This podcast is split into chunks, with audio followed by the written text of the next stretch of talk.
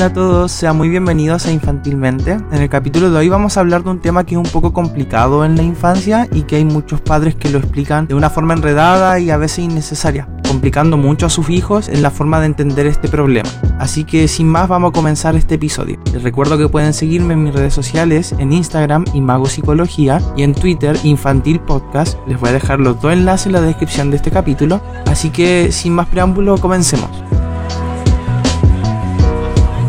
Hoy me desperté pensando en mi abuelito, quien fue el hombre que me crió y que yo amo con todo mi corazón, pero que sin embargo ya no se encuentra vivo, ya que murió hace aproximadamente unos 3 años, 4, y pensé en que quizás en el capítulo del día de hoy podríamos hablar de la muerte y cómo explicársela a los niños pequeños, ya que la muerte sucede en la naturaleza todos los días y sin embargo es un tema que no abarcamos de una manera concreta y es explicado de maneras complicadas y innecesarias en la infancia. Antes de comenzar el capítulo me gustaría que por favor pudiesen pensar y reflexionar cómo procesaron ustedes el concepto de la muerte cuando eran pequeños o pequeñas, cómo se lo explicaron los adultos en tu infancia y sobre todo cómo abarcaban este tema ellos mismos a tu alrededor, es decir, cómo experimentaban tus padres, tus cuidadores, tíos, etcétera, la muerte de otras personas cercanas o de mascotas, por ejemplo, cuando tú eras pequeño y sobre todo cómo te lo transmitían a ti.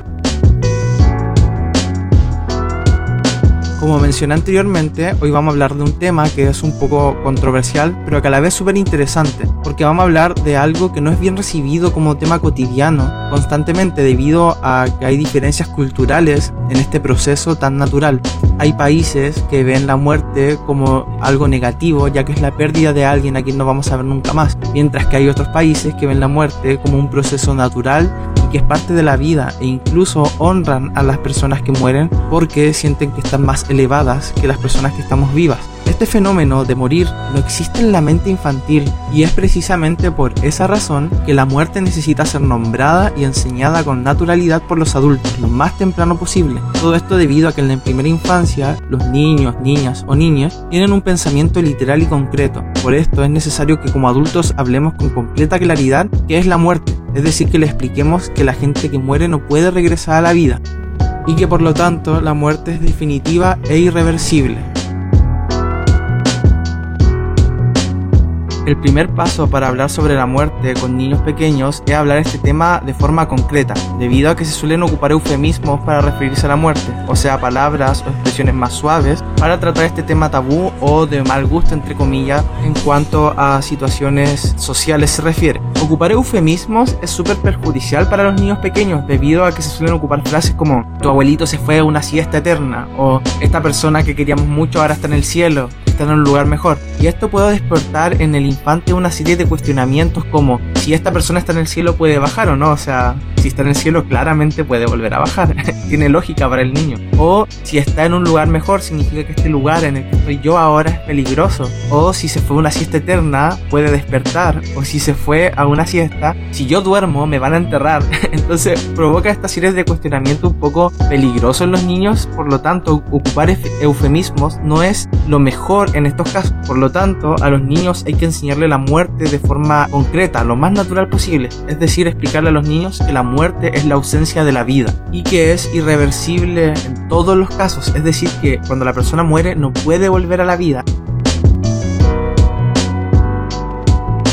Segundo lugar, hay que entender que explicar la muerte no tiene por qué necesariamente ser cuando un familiar muera. Como mencioné en el principio de este capítulo, la muerte se encuentra en la naturaleza a diario.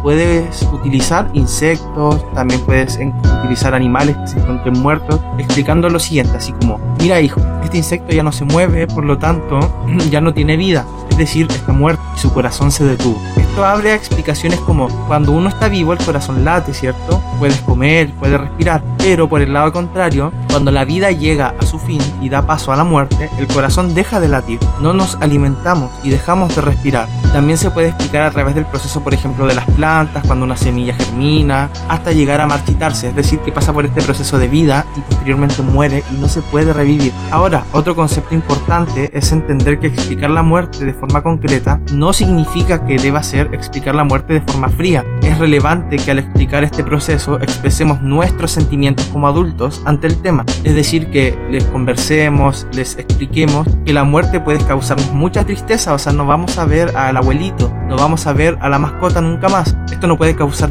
tristeza, nos puede causar pena, nos puede causar rabia. Y es normal, debido a que es un proceso difícil. Esto abre camino también a que le expliquemos a los niños pequeños que ellos también pueden sentir estas emociones y que nosotros vamos a estar ahí para acompañarlos en el proceso, en esta situación que están viviendo.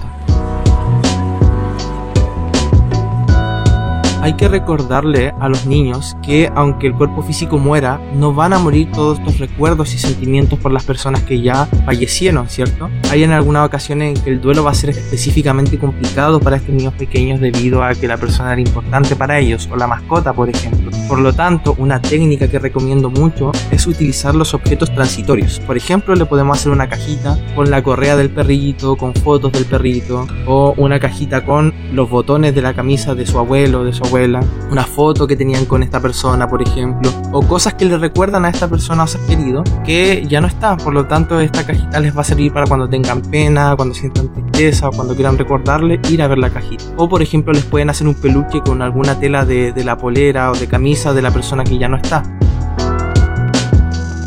conclusión, la muerte no se oculta, es necesario que como adultos la enseñemos. Cuando muere una mascota, muchas familias tienden a engañar a los bebés y niños reemplazando al animal o guardando silencio frente a lo que sucedió. Creen que les van evitando un dolor o un gran malestar o que están muy pequeños para entender lo que es la muerte. Cuando le dices, por ejemplo, que su mascota se fue a vivir una granja o que el abuelito se fue al cielo, estás creando la expectativa de que eventualmente van a volver, lo cual aumenta la ansiedad, la confusión y la sensación de abandono en los niños. Por ejemplo, si se fue al cielo, ¿por qué no se despidió de mí? O sea que no le importa. Por eso no se despidió de mí. ¿Por qué se fue sin avisarme? ¿Cuándo va a volver? Estos eufemismos dañan a la infancia y es necesario que seamos concretos y firmes en explicar qué es lo que es la muerte, pero no por eso fríos.